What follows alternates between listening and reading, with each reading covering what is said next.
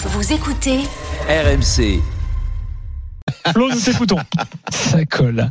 Non, je voulais, je voulais dire que par rapport à l'élimination de l'OM par le Pana, euh, le match de Metz derrière, on a entendu tout de suite des trucs, et même ce que vient de dire Daniel d'ailleurs, sur le système, sur des joueurs qui manquent, euh, des discours assez euh, pessimistes, voire négatifs sur l'OM, alors que, je vais pas dire que tout, tout va bien, hein, loin de là, on va y revenir, mais euh, je suis pas si inquiet que ça. Et moi, j'ai envie de dire, euh, le Mistral gagnant va, va arriver. Et j'ai même envie de dire que l'élimination en, en, en Ligue des Champions est, alors, c'est une phrase qui est terrible, mais peut-être un mal pour un bien, parce que je pense que l'OM, Oh là là. ouais, l'OM n'est pas dimensionné. docteur du schnock. L'OM n'est pas Le dimensionné pour pour jouer avec des champions. Et quand je lis en avant-première la revue de l'After qui va sortir et qui est excellente, euh, Eric Dimeco qui a interviewé dans la revue euh, euh, le dit aussi euh, en- avec ses mots. Il dit en gros hors PSG aujourd'hui en France par rapport à tout ce que j'ai développé d'ailleurs tout à l'heure le début de l'émission sur la, le niveau de la, du championnat de France. Il vaut mieux aller jouer à fond une Ligue Europa pour laquelle tu es dimensionné. Je Ce que je je suis pas pense. d'accord avec ça. Ouais, ce que je pense pour l'OM, et je pense que c'est vertueux à aller pour des raisons économiques. Hein, Longoria le dit, et le- j'ai lu aussi l'interview de, de Pablo Longoria que tu as, mené, euh, Daniel. Euh, oui, économiquement, bien sûr, j'ai compris, mais tu as le niveau des poules et à peine, et c'est terminé.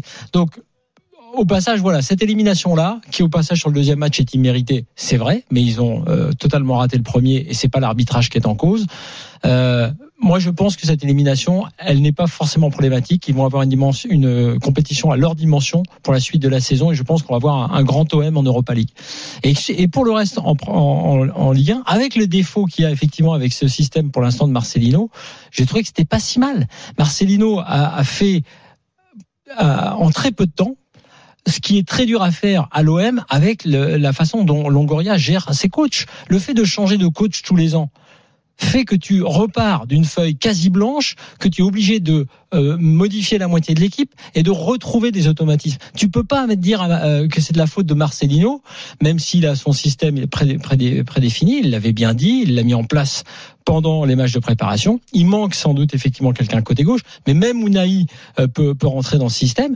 Mais en tout cas, si tu changes de coach tous les ans, il faut pas venir pleurer derrière là, au moment du barrage en disant ah oui mais on n'avait pas encore les automatismes, on a changé de système. Surtout quand tu dis que la stabilité, c'est ce qui fait Voilà. progresser Donc, une équipe. donc, donc en fait, je veux dire par là, moi je veux défendre là les joueurs et le, et le staff en l'occurrence, et pas Longoria parce que je l'ai déjà dit, il fait du, il est très intéressant, il est intelligent, il fait du bon boulot, mais ce manque de stabilité, c'est l'explication aussi de l'élimination de l'OM.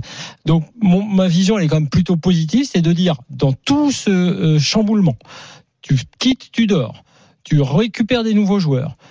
Aubameyang, dont tu sais pas à chaque fois comme pour euh, euh, l'an dernier euh, euh, avec euh, comment il s'appelle l'attaquant avec Sanchez, si ça va marcher.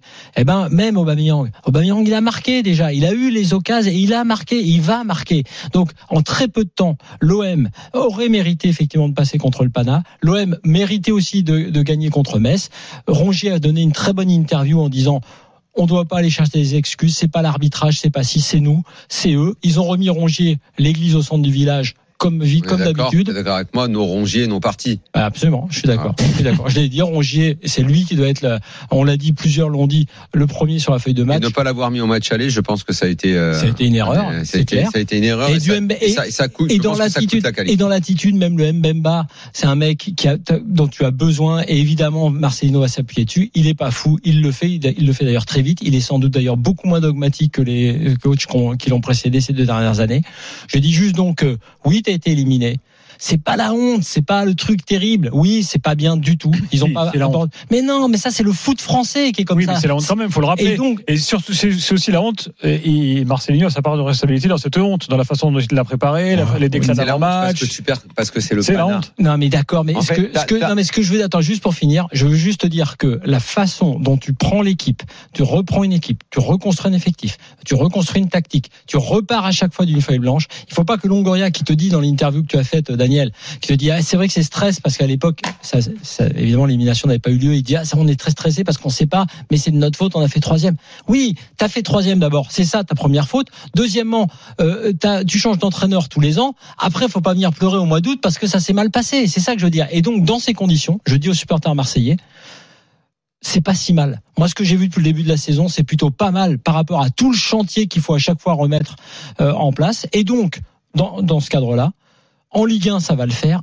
Et l'Europa League, ce sera mieux que la Ligue des Champions.